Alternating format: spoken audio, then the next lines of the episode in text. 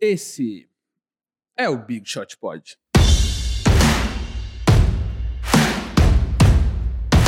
Fala Big Shooters MM tá aqui junto com Guilherme Pinheiro Olá, meus amigos. e Gustavo Mantovani. Olá, amigos. Episódio número 83. Camiseta de. Putz, vou ter que procurar aqui se teve algum, teve algum 83 na história da NBA. Vavo Mantovani, o Vavão Bueno, narrador de NBA, né? Ah, por alguns minutos eu fui. Pode colocar no currículo. Emo e narrador. Este episódio de hoje é em homenagem ao grande Craig Smith, que usou o número 83 no Portland Trail Blazers na temporada 2011-2012. Único número 83 da história da NBA. Ah lá, esse é pra você então. Homenagem também a todos que duvidaram sempre, né? Só pra mandar um recado Sim. já tradicional. Lembra, lembra daquele dia que aquele cara falou: Ah, duvido que vocês cheguem a 83 episódios. Tamo aí. Na cara. Eu tava lá, eu tava lá, vocês estavam lá, estávamos lá. Saudades de estar lá em algum lugar, né? Que não só aqui. Que não Então, sua ó. casa. É, eu não posso reclamar, não. Essa temporada morando na praia tem sido ótima. Fiz até um pão gostoso. Meu, meu primeiro pão praiano hoje. Ficou bonito, ficou gostoso, ficou legal. Vou tomar com uma aguinha de coco do coqueiro aqui do terreno. Porque aqui é assim, né? Então, falando nisso. Sério se você... vai cortar um coco? Ele Agora? sobe no coqueiro, ele sobe no coqueiro, aí ele pega o coco, aí ele abre o coco no dente, e aí ele toma a água de coco direto do coco. No soco. Eu dou um soco no coco e, e por onde sair o- uma a água eu tô cabeçada. bebendo. Uma cabeçada. É, eu assisti muito Náufrago, né? Quando eu era jovem. Eu falei, velho, se acontecesse comigo? Aí eu criei habilidades especiais. Que só funcionam em praias e ilhas desertas.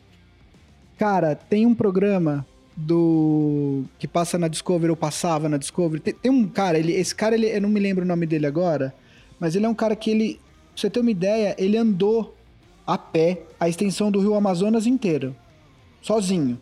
Ô, louco. ele, ele é um inglês, ele nessa E nessa não é viagem o Bear Grylls. não é o Bear Grylls. Cara, o Bear, o Bear Grylls é um escoteiro perto dele.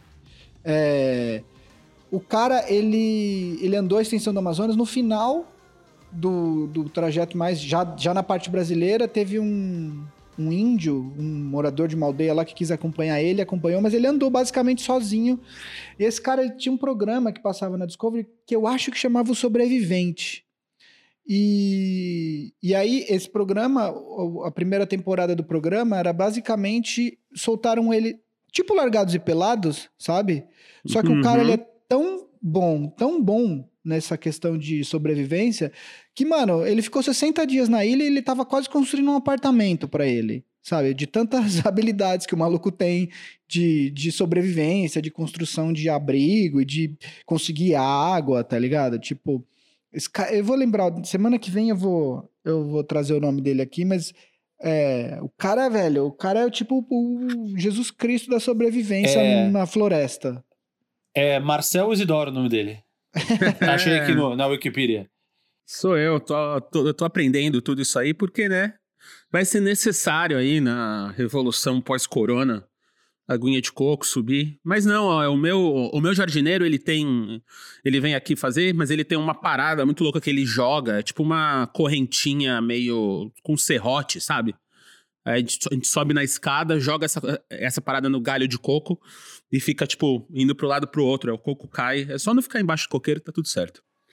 Então, Ed super Stafford é o nome dele. Depois é, procurem aí. Porra, no, o Ed, no- cara. cê- Grande Procurem Ed. aí na Wikipedia, o cara é- chama Ed Stafford. O cara é tipo, mano. o- é, O maluco. Se você ficar perdido na floresta, é esse o cara que você quer estar do lado. Ele e o nosso amigo André Soler. Grande abraço aí. André Martins Soler. Que é o cara da floresta. Falando em floresta, na grande floresta de conteúdos audiovisuais da internet, ajude a gente a ser achado. Então, ó, dá cinco estrelinhas aí onde você estiver vendo. É, deixa o um comentário, manda pros amigos, porque a NBA tá aí, já vai encavalar se pá, temporada 19 e 20 com 20 e 21.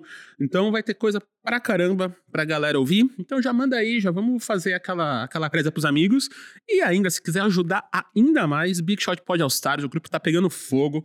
Toda vez que eu entro lá, tem tipo 200, 300 mensagens não lidas, porque é tipo comentário ao vivo dos jogos ali. Vavão, ainda comentarista, narrador, músico, instrumentista, apresentador de podcast, né?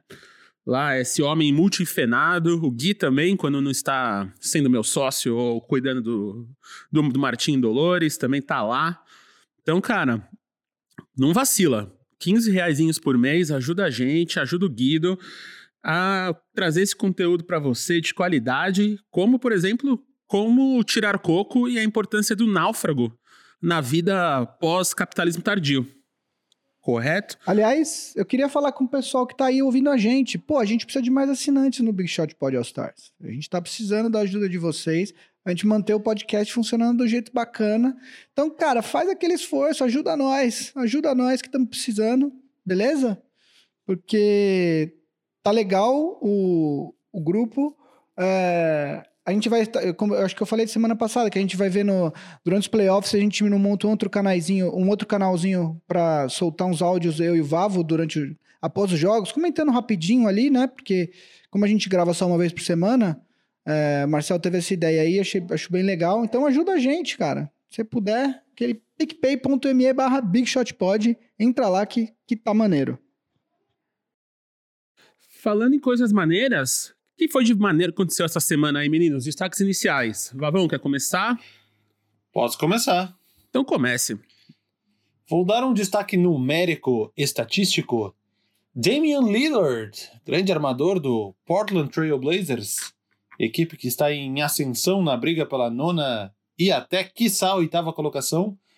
Damian Lillard com um jogo de 51 pontos que ele teve contra o Philadelphia 76ers, uma vitória por 124 a 121, adentrou um grupo, um seleto grupo de lendas da NBA de jogadores com 10 ou mais jogos de 50 pontos na carreira. São apenas 10 jogadores da história da NBA que têm 10 ou mais jogos de temporada regular com 50 ou mais pontos. Falei muitas vezes a expressão ou mais, mas vocês entenderam, né? Vou falar rapidamente a lista então. Ou não. Ou não. Vou falar rapidamente a lista então, só para vocês saberem. Obviamente, o líder é Will Chamberlain, 118 jogos. Ele teve uma temporada com média de mais de 50 pontos. Aí, voltando a, a, aos normais: Michael Jordan, 31 jogos. Kobe Bryant, 25 jogos.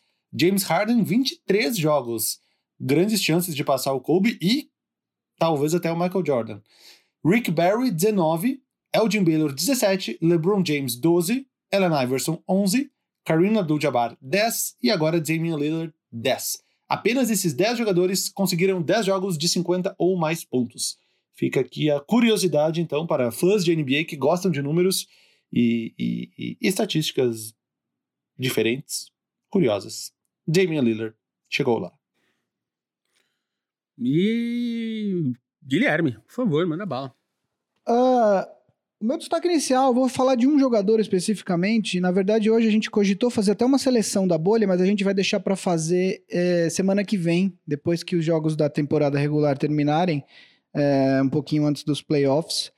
É, então, mas de qualquer maneira, eu queria falar desse jogador que, apesar da derrota de ontem, tem sido, uh, acho que junto com o Devin Booker, que a gente vai falar daqui a pouco, o MVP da bolha, eu diria, né? Que é o o TJ Warren do Indiana Pacers, uh, apesar da derrota de ontem, ele vem tendo uma, uma temporada na bolha absolutamente destruidora.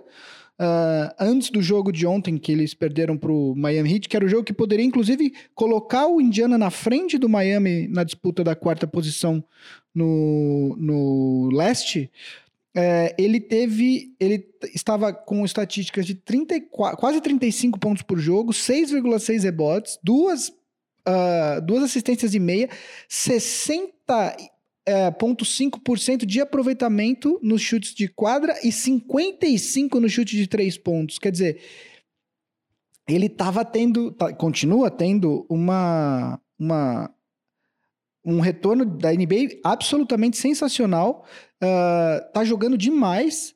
Uh, e eu acho que, que é importante que ele dá uma. uma um, agora com um terceiro jogador uh, dominante, como ele tem sido, acho que o, o Indiana tem dois jogadores que já demonstraram potencial de se tornarem dominantes em alguns momentos do jogo, que é o Victor Oladipo e o Domantas Sabonis é, um complemento do, Mar do Malcolm Brogdon. Quer dizer, eu acho que ele dá uma nova dimensão para esse time do Indiana. Uh, tudo indica, com a lesão do Ben Simmons, que a gente vai falar também daqui a pouquinho, e do Embiid, que não joga contra o Suns uh, no próximo jogo. Acho que é hoje, na terça, né, Vavas? É, Suns e, e, e Filadélfia é hoje, né?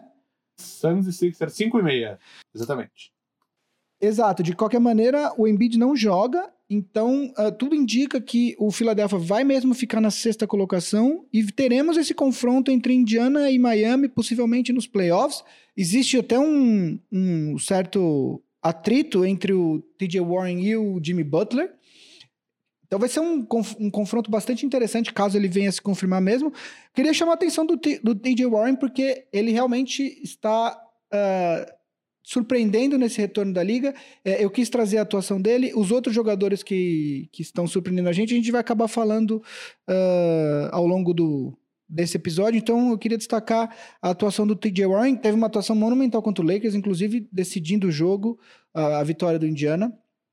Uh, queria trazer essa atuação. E semana que vem, então, vocês fiquem de olho que além da gente comentar as séries de playoffs que, que já estarão definidas, a gente vai trazer também uma seleção da bolha, montar um quinteto titular aí de jogadores, uh, considerando apenas a atuação dele, deles nesses oito jogos da, de temporada regular que nós tivemos na bolha. É, ontem no jogo entre Pacers e Heat, eu conheço o cara que comentou pelo NBA League Pass, um cara muito bonito, inclusive. E a gente ficou na expectativa do, do desse grande, desta rixa entre Jimmy Butler e TJ Warren. Não aconteceu absolutamente nada de rixa, foi um jogo normal. Uh, TJ Warren não foi bem realmente. Primeiro quarto ele não fez quase nada, no segundo quarto ele deu uma forçadinha, ele chegou nos 12 pontos. No segundo tempo ele não fez nenhum ponto, zero, acabou com 12. O Jimmy Butler foi melhor, ele acabou com acho que com 19 pontos e 11 rebotes, mas foi um, um, um trabalho coletivo do Miami Heat. O jogo acabou empatado no intervalo no terceiro quarto, o Miami abriu uma vantagem e não Indiana não conseguiu mais alcançar. A curiosidade é que o último jogo dos dois times é novamente o Miami Heat e Indiana Pacers. Então, o que tudo indica, eles jogam o último jogo e já começam uma série de playoffs entre eles alguns dias depois não aconteceu nada, com exceção do fato de que o pior jogo do TJ Warren veio com o Jimmy Butler marcando ele. E no primeiro quarto, o Jimmy Butler estava marcando ele a maioria do, do tempo, né? É, então não, eu acho que. Eu, eu, disse de rixas extra, extra ah, quadra. Sim. Ah, sim, mas eu acho Isso que tem, tem muito a ver o fato de que o Butler uh, entrou ontem decidido a, entre aspas, calar a boca do, do TJ Warren, né? Exatamente. Na entrevista após o jogo também, quando, quando perguntaram para ele do, do TJ Warren, ele falou: não, ele realmente está numa sequência muito boa, mas hoje, graças ao trabalho coletivo, a gente conseguiu segurar ele, e barará. Então teremos uma sequência de pelo menos, se confirmando esses dois times na quarta e quinta colocação, independentemente da ordem, teremos uma sequência de pelo menos cinco jogos entre Heat e Pacers, podendo chegar a oito jogos seguidos, né? Nessa emendada da temporada regular com os playoffs. É isso, vamos à nossa pauta, Marcel? Vamos, porque NBA é a única bolha que está funcionando. Campeonato Paulista aí, Campeonato Brasileiro, né? Já dando treta. É, a Liga de Futebol Americano Estudantil também dando treta. A americana já prestes a ser cancelada nem antes de começar. Mas temos aí notícias, correto, Gui? É isso, né? A primeira notícia é uma notícia triste, eu diria. Uh, o Ben Simmons, eu vou até dar mais uh, detalhes mais para frente, mas o Ben Simmons teve uma lesão no joelho. Ele teve uma, eu vou até pegar o nome aqui, mas basicamente ele, ele teve que ele saiu da bolha para fazer uma uma cirurgia nesse joelho dele. Ele muito possivelmente não volta nessa temporada, o que torna a, uma temporada realmente absolutamente para se esquecer no Philadelphia, onde se esperava muito mais do time e infelizmente por conta de vários fatores isso acabou não acontecendo. É, o que é, o problema dessa lesão do Ben Simmons é que isso impacta o futuro do time, né? É, o, o Simon, a próxima temporada a data que está marcada para começar a próxima temporada é dia 1 de dezembro, mas isso ainda está muito longe de ser decidido por conta do, do enfim, do, do vírus, uh, da, da, possibilidade de existência ou não de vacina. É, de qualquer maneira, é uma lesão que vai demorar muito e eu queria entender, eu queria saber do Valvo o que, que ele acha dessa lesão, se ele acha que o Clippers, que o, o Clippers, o, o Sixers com essa lesão está definitivamente morto nos playoffs ou com poucas chances de avançar. O que, que você acha, Vavo? É, então, eu, eu conheço o cara que, que comentou esse jogo também. É um cara muito bonito também. Foi o jogo entre, entre Sixers e Wizards. Foi uma lesão estranha, né? Não foi uma pancada, não foi uma torção. Foi no momento onde ele estava ali na linha de três pontos. Ele, deu um, ele passou a bola, deu um passo para trás e saiu mancando. Até, até curiosa a forma como veio essa lesão do Ben Simmons.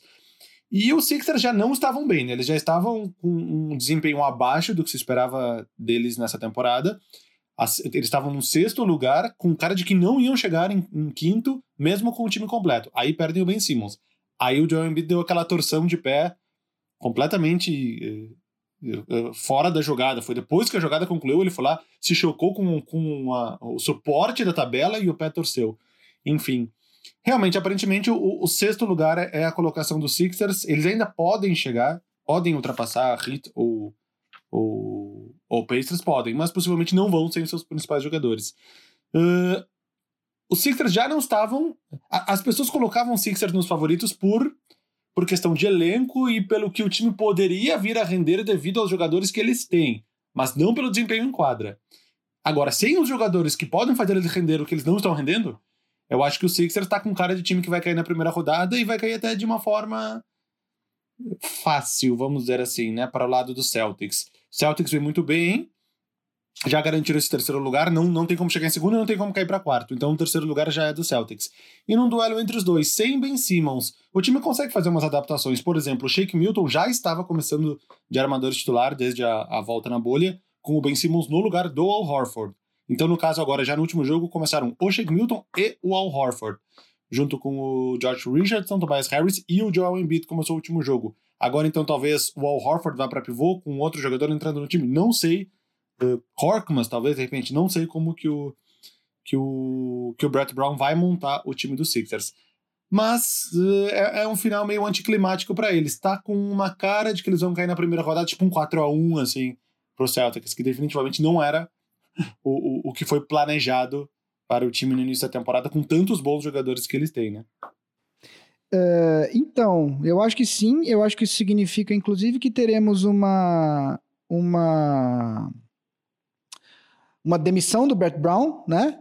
Eu acho que ele acaba não voltando como técnico dos Sixers. Acho que a paciência não é a paciência, mas eu acho que é, antes de de trocar os jogadores, o mais fácil é trocar o técnico, né? Você tem pouquíssimos times na liga tem dois jogadores como o Embiid, como o Simmons, talentosos como os dois, né? É, se desfazer de jogadores desse tipo de talento, a história mostra pra gente que geralmente é pior, né? Então, é, eu acho que o Sixers ainda vai tentar uma mudança de técnico antes de pensar em como trocar esses jogadores. Eu acho que o Sixers está numa situação de cap absolutamente complicada. O... Eu estava escutando um podcast do Bill Simmons ontem. Uh, o Ryan Russillo falou que nas próximas três temporadas o Sixers já está com pelo menos 130 milhões de dólares no, de contrato, ou seja, está acima da, da, do cap, tá na, e aí está no Luxury Tax, ou seja, está com uma situação de contrato muito complicada.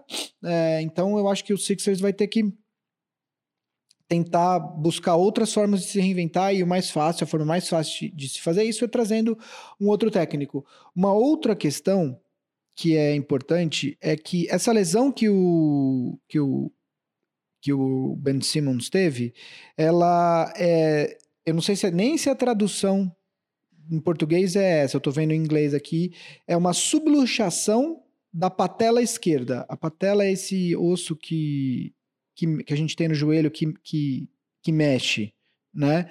É, ele fez uma cirurgia para tirar um. De novo, uma tradução do, do inglês. É, um corpo que estava solto no joelho dele. É, essa subluxação significa que a patela saiu do lugar e voltou sozinha uh, para o lugar dela. É, e então ele ficou com esse corpo que precisou ser removido do joelho. É, uma coisa que, sendo torcedor do Lakers, é, na hora, muitos torcedores do Lakers falaram é que essa foi a primeira lesão que o Andrew Bynum, o Andrew Bynum foi o pivô uh, que o Lakers draftou direto do high school em 2006, eu acho. É, ele foi o titular uh, no título de 2009 e 2010, se eu não me engano, ele ainda estava lá também. É, ele, ele ele demorou os dois primeiros anos ali. No terceiro ano ele começou a mostrar um potencial muito grande. Ele chegou a ser um All-Star, inclusive. É... Só que ele, essa lesão foi a primeira lesão grave que ele teve. E aí depois disso a carreira dele desandou. Depois ele acabou sendo trocado na na, na troca que, que trouxe o Dwight Howard para o Lakers. Isso. Foi uma troca entre quatro times. Ele acabou indo para o Philadelphia, né? É, mas a carreira dele já estava ele, ele, já estava com muitos problemas de lesão. Então isso é uma coisa que chamaram assim, essa lesão que ele teve não necessariamente significa que ele vai entrar por uma espiral de lesões que vai enterrar a carreira dele, não é isso. Mas isso é uma coisa que foi chamada atenção. É uma pena, a temporada do Sixers é uma temporada, é uma, prometia muito, tem muitos especialistas, inclusive eu não me lembro, mas eu acho que talvez eu também tenha sido um deles, escolheram o Philadelphia para ser o representante do leste nas finais e realmente foi muito abaixo do esperado a, a, temporada, e eu acho que isso vai acabar custando o, o emprego do Brett Brown para a próxima temporada, uh, quando quer que ela uh, aconteça, né? Por curiosidade, eu abri aqui os, a, a, o, o dinheiro, a, a folha salarial dos Sixers nas próximas temporadas. Ele tem 147 milhões comprometidos na próxima, 139 na outra e 131 em 2022-23. Exato. Para daqui a três temporadas, 131. Se, se serve como comparação, o Lakers não tem nenhum dólar comprometido ainda para 22-23. O time mais próximo aqui é o Houston, que tem 113, devido a, enfim, Harden Westbrook. Mas pensa, 131, isso é muito do contrato questionável até que eles deram pro Tobias Harris, né? Que, é, se não me engano, é o maior salário do time nesse momento. E pro, e pro Horford também, né? Quer dizer, pro é Horford. Tudo, o, o Horford foi um contrato de três anos, se eu não me engano. De qualquer maneira, é, é um jogador mais velho e ele tem uma temporada boa o ano passado, mas esse valor para um jogador da idade dele realmente é algo que, que complica, né? É, eles, têm, eles têm quatro salários muito altos, ó, 36 milhões do Tobias Harris, desculpa, na temporada atual são 32, 33 do Tobias Harris, 28 do Horford, 27 do Embiid e o Ben Simmons está ganhando 8, mas a partir da próxima 29, ou seja, são quatro jogadores que até os quatro têm contrato até 2022, 2023, ou seja, por isso que a folha está comprometida tanto até lá. Uh, seguindo aqui, temos a volta, só uma notícia rápida, né? Uh, o Montrezl Harrell uh, tweetou esses dias, ontem, se não me engano, que está, de, está na bolha, está com, com Clippers, agora está cumprindo o prazo uh, de quarentena, mas deve ser um reforço aí uh, logo para o Clippers. O, o, Doc Rivers falou que espera contar com ele para o último jogo antes da, da, do fim da temporada regular. E é alguém que a gente vai falar do Lakers e do Clippers mais para frente no programa, Uh, mas é alguém que com certeza vai ajudar o, o, o Clippers, né? O Clippers que teve tá, tá, apresentando algumas dificuldades aí, assim como o Lakers. E é um bom, é um excelente reforço, né? Um dos candidatos a sexto homem, excelente reforço, né, Vavo?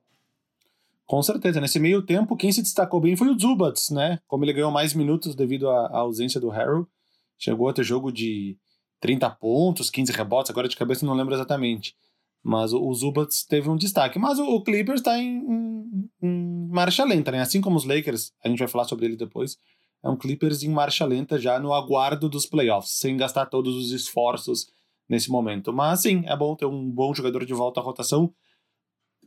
Um possível vencedor a sexto homem, porque eu vejo esse prêmio ainda como um dos prêmios que está em aberto, eu não tenho ideia quem vai ganhar.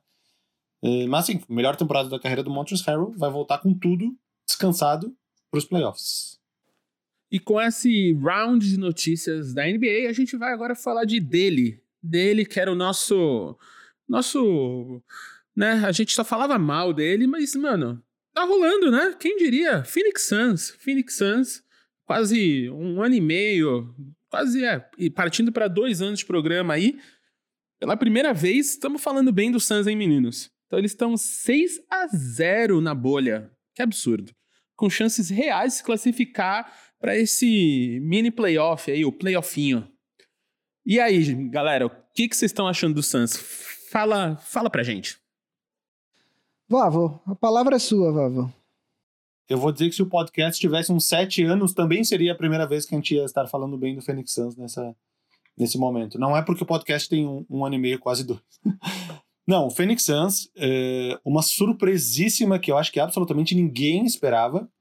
É, o time, muitos questionaram a presença do Phoenix Suns na, dentro da bolha.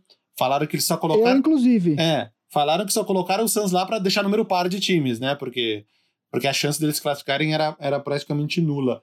O cenário era ter que ganhar todos os jogos e torcer ali para os outros não fazerem a mesma coisa. E não é que isso está acontecendo. seis jogos, seis vitórias para o Phoenix Suns. Os outros times estão naquele ganha-perde, eles têm chances reais nesse momento de se classificarem. Isso depende ainda, possivelmente eles vão ter que vencer os últimos dois jogos e, e completar oito vitórias seguidas. Nesse momento eles estão meio jogo atrás do Portland Trail Blazers, uma vitória a menos. Estão empatados com os Spurs no sistema de jogos atrás. Os Spurs têm dois jogos a menos, uma vitória e uma derrota a menos, e estão um jogo atrás do Grizzlies, ou seja, existe, existem chances reais deles passarem até o Memphis Grizzlies, que está numa, numa no, ladeira abaixo, né, com apenas uma vitória em seis jogos. Chances reais, Phoenix Suns jogando muito bem, Devin Booker se mostrando ser um excelente jogador, surpresas como Cameron Johnson jogando muito, uh, o Michael Bridges jogando muito bem, DeAndre Ayton jogando bem. O último jogo ele começou no banco porque deu um atraso no teste dele de Covid, mas, mas acabou conseguindo jogar é um time que, que, que vem se mostrando um time muito bom. O curioso é que, uh, vamos, vamos focar em Devin Booker. Devin Booker nunca tinha tido uma sequência de quatro vitórias na sua carreira. Desde que ele entrou no Phoenix Suns, o time teve uma sequência de quatro vitórias e ele não estava no, em um dos jogos, acho que no quarto. Não só ele superou essa marca de três vitórias, como ele chegou a quatro, como ele chegou a cinco, como ele chegou a seis, e tá com um cara que vai chegar a sete nesse jogo de hoje contra o Philadelphia 76ers. Contra tudo e contra todos, Phoenix Suns está definitivamente no páreo, diria mais. Dado o desempenho dos times que estão disputando ali e dos calendários que eles terão, tá com cara de que Portland Trail Blazers assume essa oitava colocação e Phoenix Suns toma este lugar nos play, no, no torneio play-in do Memphis Grizzlies, que vem muito mal os Grizzlies, apenas uma vitória naquele jogo contra, contra o OKC, contra o OKC. E o Phoenix Suns enfrenta hoje os Sixers e na última rodada enfrenta o. Agora eu tô sem a, a sequência aqui. Tem aí, Gui? Do Suns? Uh, o, o Dallas que já está garantido na sétima colocação. Os Dallas não tem como subir, não tem como cair. Possivelmente vem na marcha lenta o último jogo. É, no último jogo eles já não usaram nem o, o, o Kristaps Porzingis e nem o, o Luka Doncic. E hoje o Mavericks joga contra o Blazers, jogo que vai ser comentado por um amigo meu, um cara muito bonito também. Vai fazer esse jogo entre Blazers e Mavericks. E o Mavericks é mais um daqueles times que vai ficar em marcha lenta. Ou seja, os Suns pegam o Sixers desfalcado de Simmons e Embiid e os Mavericks já não jogando por mais nada no último jogo. Tá com a cara que o Suns vai vencer esses oito jogos. Nesse caso, o, os Grizzlies, se vencerem um dos dois, eles acabam empatados. Eu precisaria ver no confronto direto quem se classificaria num caso de empate. Mas a situação virou completamente, né? O Suns passou de um time que não deveria nem estar lá, vamos dizer assim, que só entrou para deixar número par, para um time que tem chances reais de classificação. E eu acho isso muito bizarro, porque ele só está enfrentando times. Não é que o Suns pegou uma tabela com Bulls, Knicks, Hawks, Cavs e Warriors. Não. O Suns só, só está enfrentando times de playoffs e está vencendo todo mundo. Para mim, isso é muito surpreendente. Então, e tem uma questão, né? O, o, Hoje o San Antonio pega justamente o Rockets. que uh, ainda tem chance de beliscar uma terceira colocação com, uh, em cima do, do Denver Nuggets, né? É, o Rockets que tem o último jogo contra o Philadelphia também, muito possivelmente desfigurado. Uh, o Denver joga contra o Clippers amanhã, depois da derrota do Lakers ontem. E eu não sei porque eu entrei para falar do Denver agora, porque isso na verdade tem a ver com o meu próximo assunto. Mas uh, o ponto é: tudo, uh, tudo se desenha para que tenhamos um Portland contra, contra o Suns uh, nesse confronto pelo, pelo, pela oitava vaga no Oeste. Na verdade, é importante a gente ressaltar que o Memphis pega o, o último jogo do Memphis é contra o Milwaukee possivelmente poupando geral, porque o Milwaukee já está com a primeira a primeira vaga dos playoffs garantida no, no leste, primeiro lugar. Então, o último jogo do Memphis deve ser um jogo contra os reservas dos reservas uh, do Milwaukee Bucks, né? É, o, o jogo que o Memphis precisaria beliscar hoje seria contra o Boston Celtics, Uh, o Boston Celtics eu estou tentando olhar aqui, mas eu acho que o Boston Celtics também já não. É, o Boston Celtics também já não tem mais o que, o que fazer. Já está com a terceira posição garantida, não tem como pegar o Toronto e não tem como perder a vaga para Miami ou Indiana. Então, uh, isso pode dar um respiro pro, pro Memphis. Esses times podem poupar jogadores e aí uh, dar esse, esse respiro pro Memphis, mas por conta do que tem sido a história dos Suns na bolha, seria legal ver eles conseguirem essa. ou pelo menos brigar pelo, por esse. Por essa oitava vaga, é, é óbvio que não é só o Memphis, eles estão lutando contra o Spurs, como eu disse, e também com, contra o Portland. O Portland, que um dos jogos é contra o Brooklyn Nets, eu acho que o último jogo do, do Portland é contra o Brooklyn, o Brooklyn que também já está garantido em sétimo lugar. Aliás, algo que eu falei errado. Eu falei que o Orlando, no dia que o Jones veio aqui, eu falei que o Orlando ia passar o Brooklyn, isso não aconteceu. É, o Brooklyn é, manteve a sétima posição no leste. O Portland também tem mais um jogo contra o Dallas hoje. É, acredito que o Dallas já. Eu não tenho certeza, mas eu, eu, acho que o Dallas já está travado na sétima posição. Não tem como subir nem descer. Uh, o Portland, que também vem sendo uma das grandes histórias da bolha. O Dame Lillard jogando muito é, carregando o time nas costas. Então vai ser uma, uma briga interessante entre esses três times por duas vagas nesse playoff, nesse mini playoff, para decidir o oitavo colocado. Uh, o que o Valvo falou, além do Devin Booker, que, que tá jogando demais, é, o DeAndre Ayton tem sido uma presença muito boa nos dois lados da quadra, não só defensivamente, onde ele mostrou uma boa evolução, mas ele tem sido é, uma presença muito boa. Uh, a surpresa do Cam Johnson. O Cam Johnson foi uma, uma escolha muito criticada no draft, é, porque ele foi escolhido, se eu não me engano, à frente do Tyler Hero do, do Miami Heat, e ele não era, de forma alguma, um jogador esperado para ser draftado na loteria, nas primeiras 14 posições do draft. Porque ele é um jogador mais velho, ele já tem 24 anos, ele fez toda. Ele era um senior no, no, no college. É, e ele era não era esperado que ele fosse draftado tão alto. Uh, isso novamente uh, mostra que uh, muitas vezes os times eles apostam muito no potencial e draftar jogadores eh, com um ano só de college, mas às vezes você draftar um jogador mais velho, embora o teto dele não seja tão alto, ele já pode chegar e contribuir, né? Porque ele, enfim, ele já tem toda a parte de fundamentos mais trabalhada, etc e tal. Uh, então, uh, mais um jogador que está contribuindo. O Michael Bridges também, um excelente jogador defensivo, uh, pode defender basicamente de 1 a 4, uh, na, contra, contra, dependendo do adversário, claro. Uh, enfim, tem uma rotação interessante, quer dizer, você olha para o elenco do, do Suns hoje, você sabe exatamente quem são, quem é essa rotação, né? Você tem uh, o Aiton, o Booker, o Bridges, uh, o Ricky Rubio. É muito importante falar da, da, da importância do Ricky Rubio, que tem é, conseguido várias assistências. A, a, a, a, importância que um armador de fato faz para um time, né? É, isso é uma, eu lembro de ter comentado isso quando o Rubio assinou com o Suns. Fazia muito, muito, muito tempo que o Suns não tinha um armador competente, um armador armador mesmo, né? Nada de combo guard, nada de um armador armador. É, e o Rubio, ele é um dos, um dos armadores, posição número um, mais puro, né? Que a gente tem na NBA hoje. É, ele não é o melhor armador, mas ele é um armador extremamente competente. A diferença é que isso faz, né? Então, é, é, muito legal ver esse time do Suns uh, finalmente, depois de tanto tempo na draga, dando esse sinal de vida. Uh, não quer dizer nada uh, para a próxima temporada. Eu gostaria aqui de fazer previsões, mas há dois anos atrás, uh, se você for lembrar, todo mundo olhava para o time do Minnesota e falava: ah, esse time daqui três anos vai ser um terror. E olha onde está o Minnesota hoje, né? Uh, então, assim, isso significa que existe sim talento nesse grupo, mas eu acho que para a próxima temporada não dá para você falar, ah, ano que vem chega para playoff. Não, chega para brigar, né? Mas uh, a gente não pode esquecer que o ano que vem uh, a gente deve ter Warriors de volta.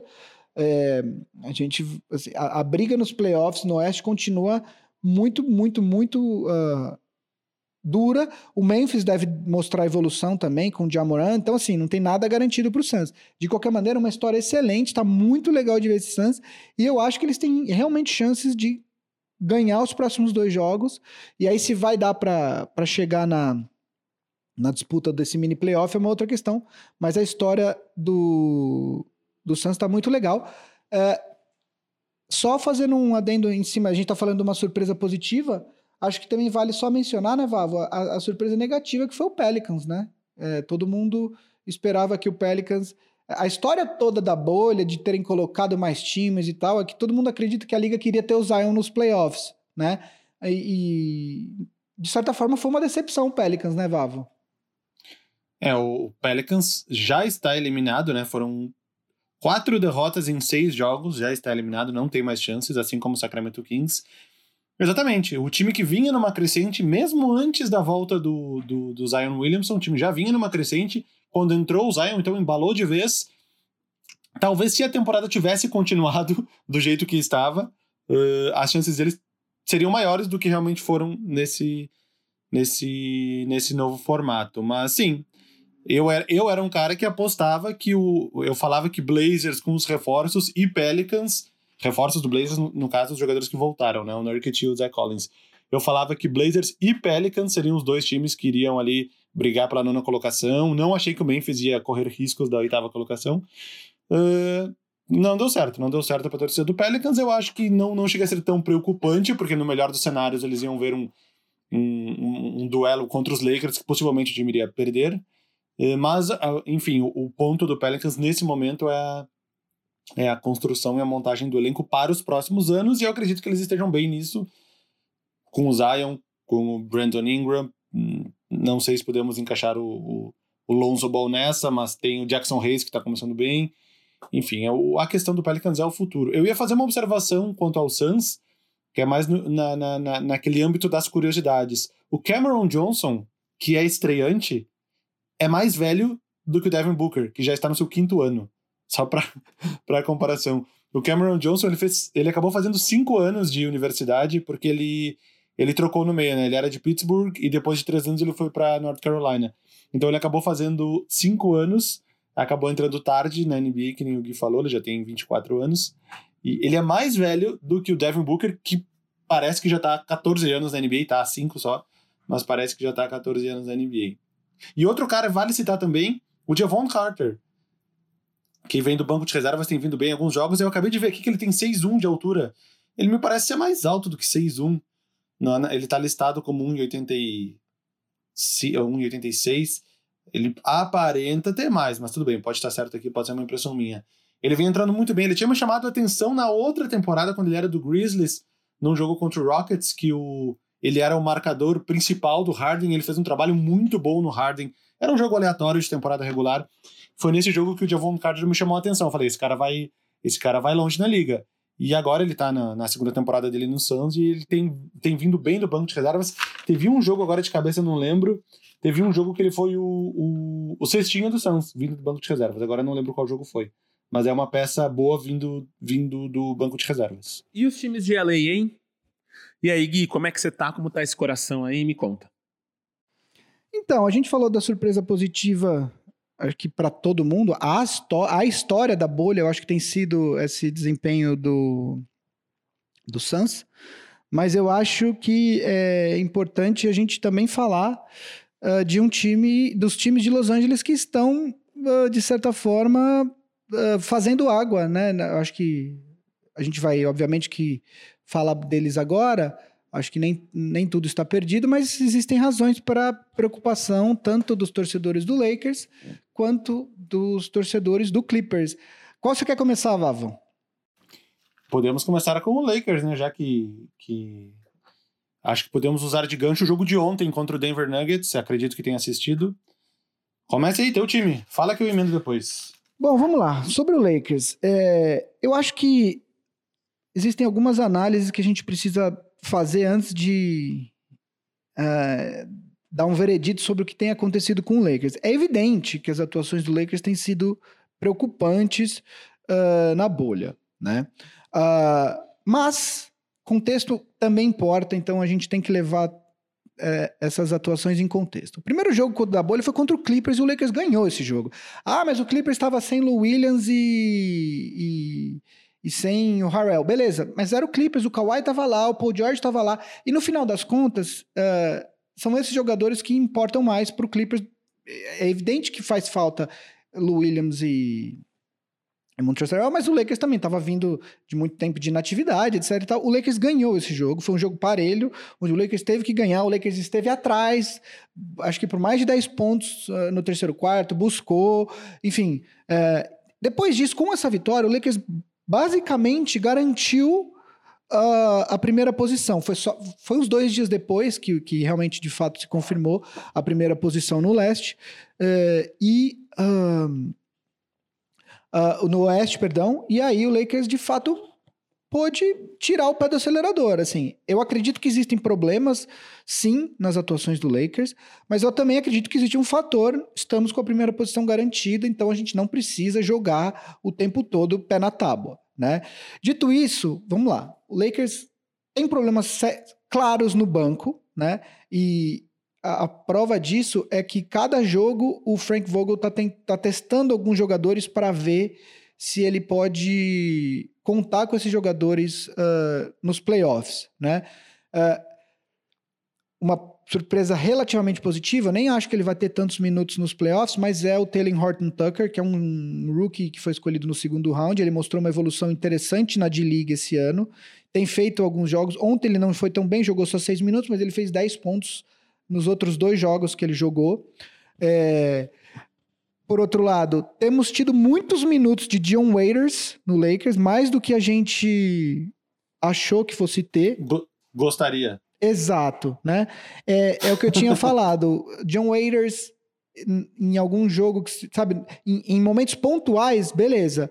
Agora, todo jogo, mais de 20 minutos de John Waiters, era, não era algo que a gente uh, gostaria que tivesse acontecido. De qualquer maneira, eu nem acho que ele tem. Uh, tem sido tão mal. O problema, assim, o Lakers como um todo tem um problema grave de chute de três pontos, ou pelo menos tem tido na bolha, porque não estava. Uh, ah, o, uh, o, chute de três pontos do Lakers na temporada regular, antes da interrupção da temporada, não estava tão mal. É, nessa, nessa, nesse retorno da liga, tem sido o pior time de longe. É, um outro lado que também é importante destacar, o Kuzma tem sido o terceiro melhor jogador desse time, claramente. Ele tem ontem ele foi o cara que fez a cesta da vitória, né? É, ele tem arremessado, de, ele tem sido, pasmem, o, o, o único chutador de três pontos relativamente consistente do time nesse retorno da liga. É, então é uma surpresa positiva. Ontem o, o Lakers, inclusive, testou um, uma linha é, de titulares com ele de titular, quer dizer, o LeBron de armador, o Danny Green, uh, uh, Kuzma, Anthony Davis e Javel McGee. Uh, duas coisas que são importantes de, de, de ressaltar também. O Danny Green está muito irregular na bolha. Ontem ele teve um jogo decente, com 11 pontos fez 3 de 5 de 3, mas ele tem ido muito mal. É, de qualquer maneira, é um veterano, é alguém que a gente sabe que a gente pode contar nos playoffs. Uh, o Davis, irregular ainda, uh, cada vez mais jogando de pivô. Uh, ontem, se você somar os dois pivôs do Lakers, eles jogaram 30 minutos apenas, o McGee e o Dwight Howard. O que significa que o Lakers, que o Anthony Davis realmente está cada vez mais assumindo que ele vai ter que jogar de pivô, principalmente nos, nos jogos parelhos do, do, dos playoffs. A melhor line-up do Lakers é com o Anthony Davis de pivô. Uh, então, eu citei alguns aspectos positivos e negativos. Eu queria também falar um pouquinho da, da questão da, da, do calendário do Lakers nessa bolha. Né? Eu acho que o Lakers tem sim o interesse de evitar um confronto com o Rockets no segundo, no segundo round. Né? E sob esse ponto de vista, o LeBron não jogou contra o Rockets. É, Rockets passeou, pode até falar melhor do que eu desse jogo, porque esse jogo eu não consegui assistir. É, o Rockets ainda tem chance de passar o, o, o, Nuggets. E aí, por isso que ontem, no final do jogo, o Nuggets estava com a maioria dos seus reservas e o Lakers estava com o time titular na quadra. Eu tenho certeza que isso foi levado em consideração. Né? Um confronto de segundo round é muito, seria muito melhor contra o Nuggets do que contra o Rockets. Né? Então, uh, eu acho que, obviamente, o time não entra para perder, mas você vai dar um descanso para o LeBron, você dá no jogo contra o Rockets né? Que já que você já tem a primeira posição uh, garantida, uh, você dá esse descanso. É, dito tudo isso, a gente não pode atribuir todos os problemas do Lakers a, a, ao fato de que eles conseguiram garantir a primeira posição com três dias de bolha. É, eu acho que tem questões a serem é, trabalhadas pelo Frank Vogel. A gente precisa saber quem são os jogadores do banco que o time pode realmente contar nos playoffs. Uh, a gente precisa de um chutador de três pontos além do Kuzma, não pode ser só ele, quer dizer, no, o jogo tá dois pontos, uh, jogo parelho, no final tem que ser o Kuzma e pelo menos mais um chutador de três pontos. Uh, eu sei que o Anthony Davis pode chutar, o LeBron pode chutar, mas eles não são considerados chutadores de três pontos, você precisa de um especialista eu acredito, né? O Green vai ser esse cara? Ele pode ser, ele já foi esse cara, mas ele ainda é? Isso tem que ser determinado, né? É, me, o ataque do Lakers não me parece... É, a defesa do Lakers eu, eu até continuo achando que tá, que tá tendo atuações bastante boas. O ataque do Lakers me parece sem ritmo, me parece muito irregular. Você tem quartos muito bons e de repente quartos muito ruins, inícios de jogos muito fracos. Enfim, algumas questões me preocupam, mas eu não acho que está tudo perdido. Eu acho que tem um lance de, de, de, de, de, de não jogar 100% o tempo todo, porque a primeira posição já está garantida. Dito isso, estou preocupado sim. Desculpa aí me, me alongar muito, Vavo. Não, não, não. O, o, isso aí, considerações sobre os Lakers. Primeiro, claramente eles estão jogando de freio de mão puxado e claramente eles só deixaram os titulares até o final do jogo ontem para derrotar o Denver Nuggets, porque sim, eles não querem enfrentar o Rockets logo de cara. Uh, me assustou como eles não conseguiram fechar o jogo contra os reservas do, do, do, do Nuggets. Eles deram uma sorte no final, porque o Dozier não conseguiu meter aquele lance livre. O Dozier acho que acabou, eu não sei quantos pontos, mas ele fez quase 20 pontos. Ele foi o cara do, do, do quarto quarto. Me assustou como os Lakers não conseguiram fechar o jogo com mais facilidade. Uh, mas enfim, talvez os jogadores estavam ali, entraram de última hora, meio de surpresa, achando que não iam jogar, entraram, conseguiu vencer o jogo. Dion Waiters me assusta o número de minutos que ele joga. Ele, eu entendo que ele esteja querendo mostrar serviço para entrar numa rotação, porém o, o, a eficiência dele é ruim. Ele está chutando abaixo de 40% nos no field goals e ridículos 16% de três pontos. E chutando quatro bolas por jogo, não é que a amostra é pequena. Ele tem arremessado quatro bolas por jogo e acertado 0,7 em média, o que dá 16, 17% de aproveitamento. Uh, mas eu entendo que ele esteja querendo mostrar serviço e às vezes arremessando umas bolas que não deveria arremessar, e isso faz com que a porcentagem dele caia. E o Caio Kuzma, eu, eu não vi o jogo inteiro ontem, mas eu vi acho que é a segunda metade.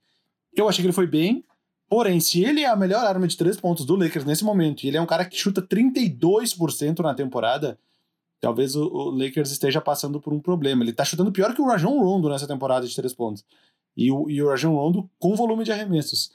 Uh, mas, ao mesmo tempo, é, foi o que o falou. Primeiro jogo, segundo jogo lá, garantiu o primeiro lugar no Oeste. Aí, aí liga, puxa o freio de mão e poupa os jogadores para a hora que realmente importar. Por quê? Porque o Lakers, logo na primeira rodada, ele já vai ter uma pedrada. Que, que tá com cara, independente de quem ficar em oitavo, nono, décimo, tá com cara que vai ser o Blazers. E o Blazers, com os jogadores voltando de lesão, tem se, tem se mostrado um time muito bom. Damian Lillard tá voando. Então o Lakers tá com cara que, que, que o ser, pri, ser primeiro colocado talvez seja pior do que ser segundo colocado nesse cenário. E além de passar pelos Blazers, nesse momento eles enfrentam o Rockets. A gente comentou que eles estão tentando jogar o, o Nuggets para quarto, mas a minha dúvida é se o Rockets quer realmente ser o terceiro também. porque porque aparentemente o Rockets também não, não, não está nos maiores esforços do mundo para ultrapassar o Nuggets. O Westbrook praticamente não vem jogando. No jogo de hoje contra o, o Spurs, o Harden não vai jogar. Acabou de sair que o, que o Harden não joga. E, e o Daniel House está como questionável. O Westbrook já não vem jogando, ou seja, o Rockets também não está fazendo todos os esforços do mundo para chegar nessa terceira colocação. Uh, mas meu, meu, resumo do Lakers é isso, cara. O, o que, eu acho que os últimos jogos que, os jogos que a gente viu nem é parâmetro, porque o time já está classificado em primeiro. E, e eles deram esse azar que nesse sistema eles vão pegar um oitavo colocado muito mais forte do que o clássico oitavo colocado, né? Que é aquele time que, que ou é varrido ou toma 4 a 1 no melhor dos cenários 4 a 2 Não. Lakers e Blazers, não duvido que chegue em jogo 6, jogo 7, né? O, o Lakers deu o azar de possivelmente pegar uma pedreira, uma pedreira logo de cara. Uh, só uma coisa sobre o Kuzma, é, ele sim chuta 32% na temporada, mas eu acho que o que aconteceu antes da, da interrupção a gente mal deve considerar. É, ele tá chutando 44% na bolha, com 36 uh, ah, arremessos. Ele tá. Eu tava fazendo a, a soma aqui. É, em sete jogos, 36 arremessos, ele tá chutando uh, mais de cinco bolas por jogo e está com 44% de aproveitamento na bolha. Então, eu acho que é uma, é uma, amostra, uma amostra considerável para esse período. É, eu acho que ele também evoluiu defensivamente. Assim, a melhor notícia do Lakers nessa bolha, com certeza, tem sido o Kyle Kuzma, porque ele tem evoluído, ele mostrou evolução defensiva muito importante e ofensivamente o Lakers, uh, eu não, eu me fugi, eu tava com esse número anotado aqui, agora eu não tô achando. O Lakers, quando o Kuzma faz mais de 18 pontos, o recorde do Lakers é algo, tipo, absurdo, assim. É, tipo, não sei quanto e um, sabe? É, é, evidente que a gente não pode só basear nisso, não é só o Kuzma fazer mais de 18 pontos que o negócio está resolvido. Mas eu acho que ele tem sido uma notícia positiva. Eu acho que o Lakers tem que determinar esse, esse restante da rotação, ver com quem ele pode contar mesmo. Você precisa de oito ou nove jogadores confiáveis mesmo. É, de qualquer forma, o confronto de primeiro round do Lakers vai ser bastante complicado. E espero que esteja só que o Lakers esteja realmente só se poupando porque tem deixado os torcedores bastante preocupados. Mas para a gente não se alongar muito, vamos falar do Clippers, que também, né, teve algumas atuações uh, preocupantes, eu diria, né, Vavo? O Lakers está com três vitórias e quatro derrotas em sete jogos, o Clippers está com três vitórias e três derrotas. Uh, mas eu acho que assim, se você for olhar as duas campanhas, o Lakers perdeu para o Rockets, perdeu para o Thunder, perdeu para o Pacers, uh, perdeu para o. Perdeu para. Tem mais, faltam mais uma derrota. Para o Toronto. Quer dizer, perdeu para times que vão aos. Que, que quase todos vão aos playoffs, mas para times considerados times bons, né? Uh, o Clippers, além da derrota para o Lakers, tem uma derrota para o Suns, que até então a gente não sabia que ia uh, jogar esse tanto, né? Mas tem uma derrota pro, tem uma derrota para o Nets que eu acho bastante preocupante, é, principalmente considerando que o Nets é, tá com metade do elenco que eles contrataram para jogar na bolha, né? É, eu queria saber o que, que, que, você acha do Clippers, Vavo? O que, que, te preocupa? Ou você acha que também é porque o Lou Williams e o, e o Harrell tá voltando agora? O que, que você acha? Eu acho que o Clippers está na mesma situação daquilo que a gente falou a temporada inteira. Vem jogando. a gente já comentou isso várias vezes. A gente não, a, a gente imagina o que, que os Clippers podem ser, mas eles não foram até agora. Por quê? Porque aparentemente eles não querem nem mostrar pra gente o que, que eles podem ser. É um time que durante a temporada teve algumas Teve algumas derrotas estranhas, teve derrota de. de, de pra, teve aquela para Minnesota que foi 140 e tanto a 115, que o time foi vaiado dentro do Staples Center. E teve uma derrota para o Kings também de mais de 20 pontos. é um time que, que, que teve uma pro Memphis também, né? Acho que teve uma de 140 e poucos também pro, pro, pro Memphis. Uh, é um time que ele poupa os jogadores, meio que decide qual, qual jogo importa, não importa, sabendo que ele vai ter o lugar dele garantido nos playoffs, porque eles têm, têm talento para, mesmo faltando um, dois ou três jogadores, eles continuarem vencendo os jogos o suficiente. E essa, eu, eu achei que às vezes, de repente, na volta da bolha, eles fossem com força total, fossem com Kawhi em todos os jogos, fossem com Paul George em todos os jogos. Uh, teve essa, esses problemas do Williams e do Montrezl Harrell que demoraram para entrar na bolha.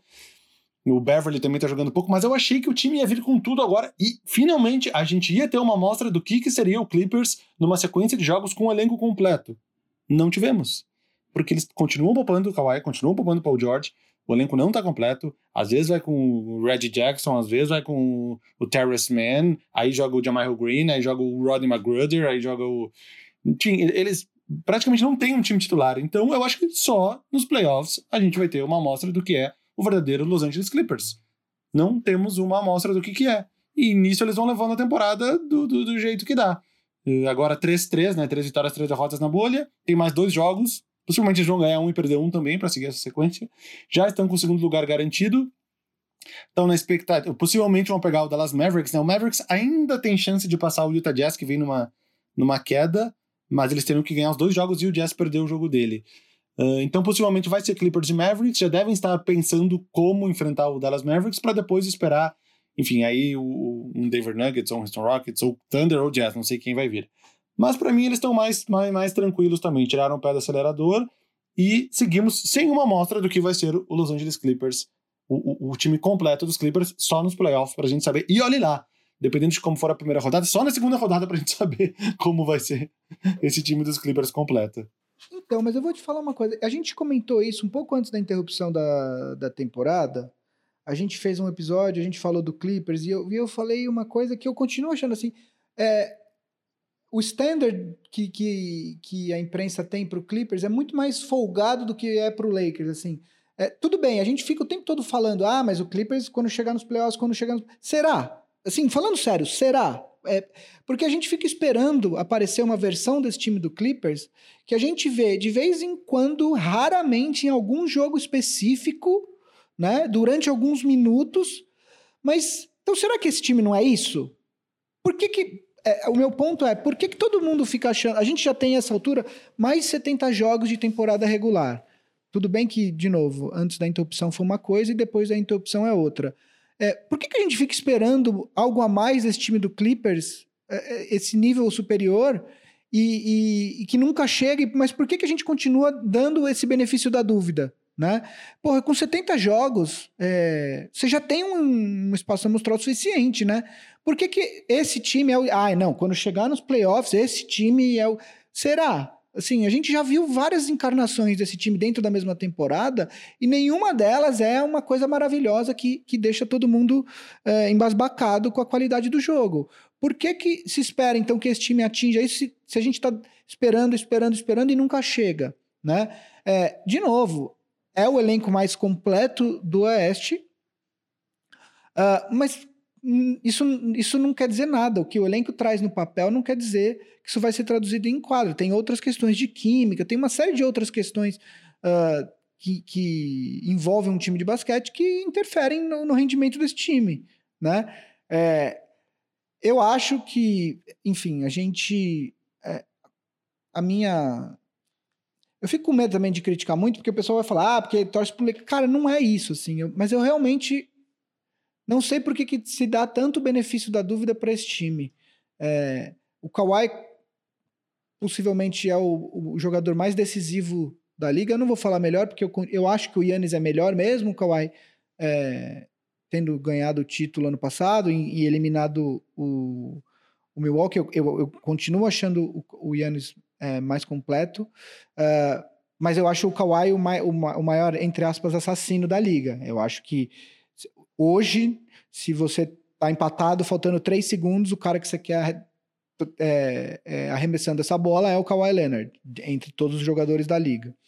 É, eu, assim, eu, eu, continuo achando. Eles têm muitas peças uh, boas, mas que são acessórios, né? Você tem as duas estrelas, você tem o diferencial do banco, que é o Lou Williams e o Harrell, e as outras peças, quer dizer, não tem nada que me empolgue, que eu falo, não, esse cara aqui, meu Deus, sabe? O, Vavo falou, Magruder, Jamichael Green, é, Zubats, são jogadores que são úteis, mas não são jogadores que enchem os olhos, né? É, eu, por exemplo, acho que contra um, um pivô é, como o Anthony Davis, o Zubats não pode jogar nos playoffs, que o, Anthony Davis, aliás, é, desde que o Zubats era do Lakers e o Davis era do, do Pelicans, o, o Davis come o Zubats com farinha todo jogo, entendeu? Então, é, são jogadores que podem ser úteis um, um jogo aqui e ali, mas não encantam. A gente fica esperando o Clippers chegar nesse nível que a gente acha que eles têm, mas eles não chegam. E já se passaram 70 jogos e a gente continua esperando, esperando e dando o benefício da dúvida. É, eu tô falando tudo isso porque eu olho para esse quadro dos playoffs do, do Oeste e eu realmente não tenho a mais puta ideia do que vai acontecer. Eu acho que o Lakers pode ser eliminado pelo Portland na primeira rodada. Eu acho que o Dallas. Uh, a gente vai até falar um pouquinho do Doncic depois. Uh, eu acho que o Dallas com o que o Doncic está jogando, o, o, o, pode complicar a vida do Clippers. É, eu acho que o Rockets, é, a gente sabe o que é o Rockets. Se o Rockets esquentar nos playoffs, ele pode acabar nas finais. É, eu acho que o Thunder vai engrossar para muita gente. É, o Nuggets foi o segundo colocado ano passado. Tem um time é, o Michael Porter Jr., a gente acabou nem citando, né, Vavo? Mas o Michael Porter Jr. tá jogando bem pra caramba nessa bolha também, né? Uh, então, assim, eu não tenho a mais vaga ideia do que vai acontecer nesses playoffs do Oeste. O meu ponto todo é esse, assim. A gente fica, a gente tava antes da bolha, ah, não, os favoritos Lakers e Clippers, Lakers e Clippers, Lakers e Clippers. Cara, a bolha mostrou pra gente que não é bem assim. É, exatamente. O, a questão do, do, do, benefício da dúvida é isso, né? Um, é um Paul George que jogou 47 dos 70 jogos. Ele ficou 23 de fora. Kawhi ficou 14 de fora. O Beverly ficou 19 fora.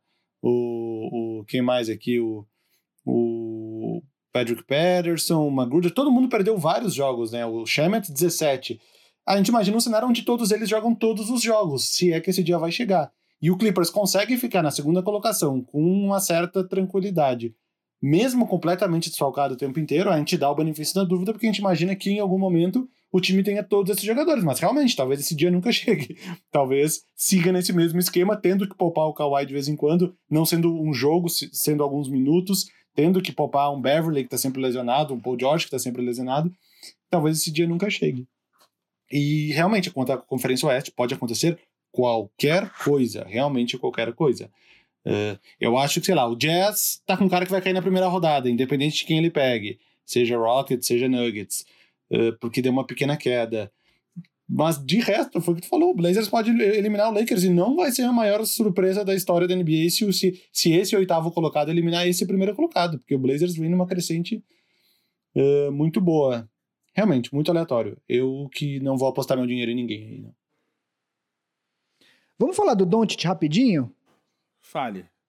Desculpa te interromper, Marcel. Você ia falar alguma coisa? Só ia falar que, diferente do Geek, vai apostar o dinheiro com certeza. Aliás, estou numa maré muito boa. É... Sobre. Não, não, não, não estou apostando em NBA. NBA na bolha não. Você perde todos os referenciais. Mas. Apostando em cavalos, cachorros. Em futebol. Basicamente em futebol atualmente. É, e FIFA. FIFA dá pra ganhar uma grana boa apostando em jogo, em jogo de FIFA. É, ô Vavo, você fez algum jogo do Dallas como comentarista? Fiz. Eu fiz contra o Kings, aquele que foi pra prorrogação, do triple-double de 32 pontos, 20 rebotes, 14 assistências. E vou fazer hoje. Na verdade, quando vocês estiverem escutando o programa, o jogo já aconteceu, né? O Mavericks e Blazers. Mas eu fiz um sim lá no início. Cara, eu tô absolutamente embasbacado com a, a o que o Doncic vem fazendo nesses jogos. É, eu não sei, talvez tenha sido a melhor segunda temporada de um jogador na história da liga. Obviamente que eu tô falando dos tempos modernos, porque eu não vou lembrar, sei lá, da segunda temporada do Bill Russell, sabe? É, é, nem vou lembrar, não, porque eu nem era nascido, no caso, né? Mas eu tô absolutamente embasbacado com, assim... é, se você fosse fazer uma lista dos, dos melhores jogadores da, da NBA, que lugar que ele estaria hoje, Vavo? É, top, sei lá, top 6, top 7. No Top- máximo. V- vamos lá, vam- vamos fazer rapidamente aqui, vai. Yannis, ah, sem ordem, tá? Vou fazer Yannis, LeBron, Kawhi, ah, Kevin Durant, tudo bem que ele, né, ainda tem que... ah, mas depois desses quatro, sei lá, Harden. o Curry, o, Harden... O meu ponto é, dá pra você debater se hoje o, o Luca é melhor que o Steph? É, não, não temos parâmetro do Stephen Curry. Não temos Tipo assim, parâmetro. pra próxima. Tá, mas, mas, tá. mas vamos lá. Vou fazer diferente. Vou fazer diferente.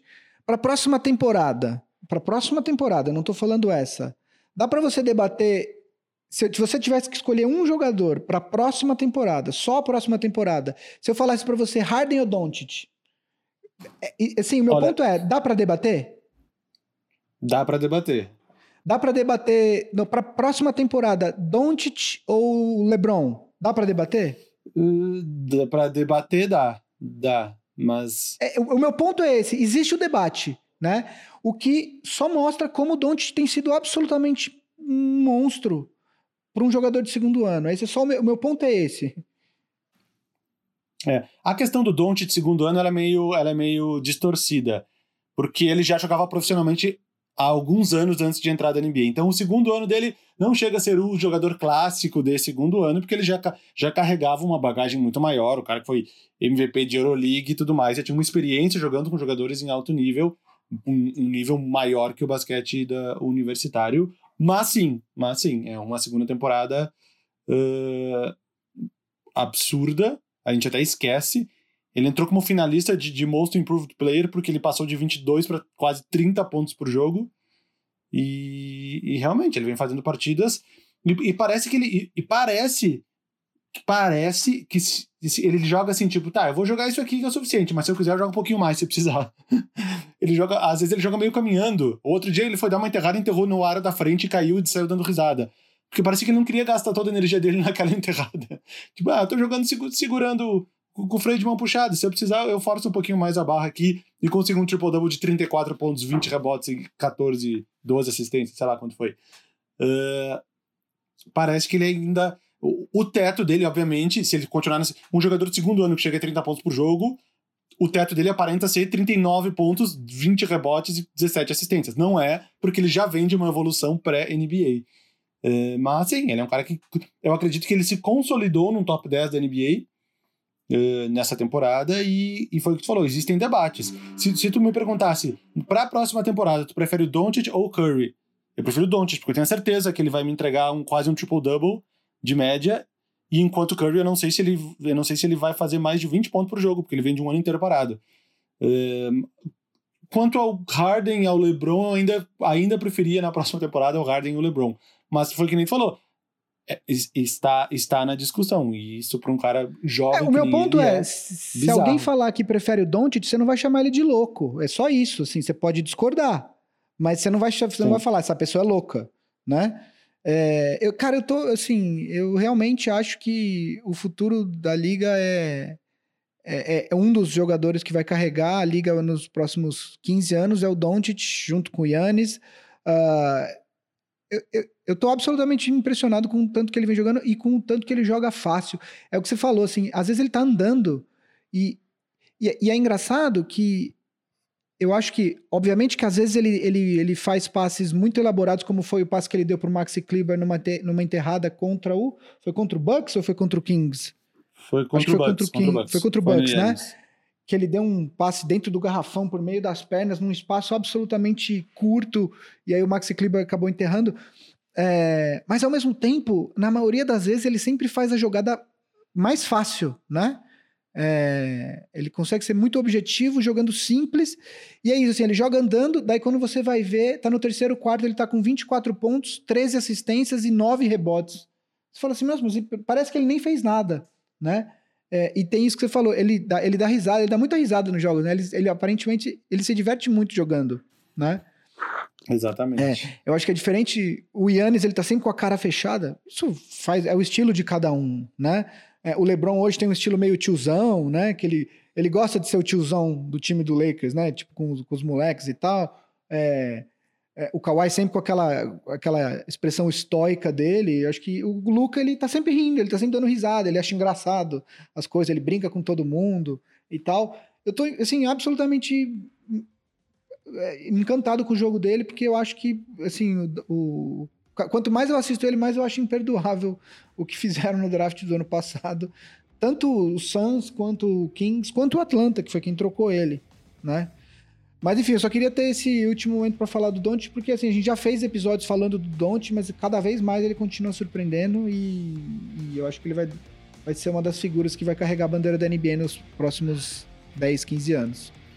E exatamente nesse episódio, a capa era a Luca cantora. Tô nem aí. Lembra? Que já é a segunda maior Luca de todos os tempos, aqueles, né? Depois do Luca Doncic. Correto. E é isso, né? Temos a. Assim fechamos o 83. Chegando aí rumo, rumo a 84, amigos. Quem é nessa bolha que estamos, 84 chegando. E é uma bolha muito do coração digital, gostosa. Lembrando, Big Shot Pod All Stars. Só conectar lá com nós. picpay.me, picpay.me barra Big Shot Pod tudo junto, 15 reais por mês. Se você tá em casa, tá economizando, tá, sei lá, quer ajudar nós, quer ter um grupo de amigos para falar de NBA, que não seja o grupo do condomínio, o pessoal fala, olha aquele cara mala querendo falar de NBA de novo, olha, aquela mina, meu, o que, que, que tá rolando? Vem com nós, vem com nós. E demais é isso. Nós somos o Big Shot Pod, MM, Gui e Vavo, produzido na Ampere, Maron, nosso produtor, e o Guido, nosso montador, quarto membro aqui, nosso nosso D'Artagnan. Beijo. Até semana que vem. Tchau, gente. Até semana que vem.